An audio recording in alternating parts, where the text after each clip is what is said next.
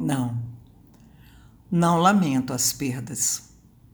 Relembro que nada se perde, tudo se ganha. Vivi paixões intensas, daquelas que doem o corpo, agitam a pele, estremecem os dias e provocam noites insônias. Vivenciei calmarias, daquelas que relaxam a vontade de estar junto a alguém que te provoca milagres. Já tive o cara e também fui cara, até onde os milhinhos da insensatez afasta o bem-querer.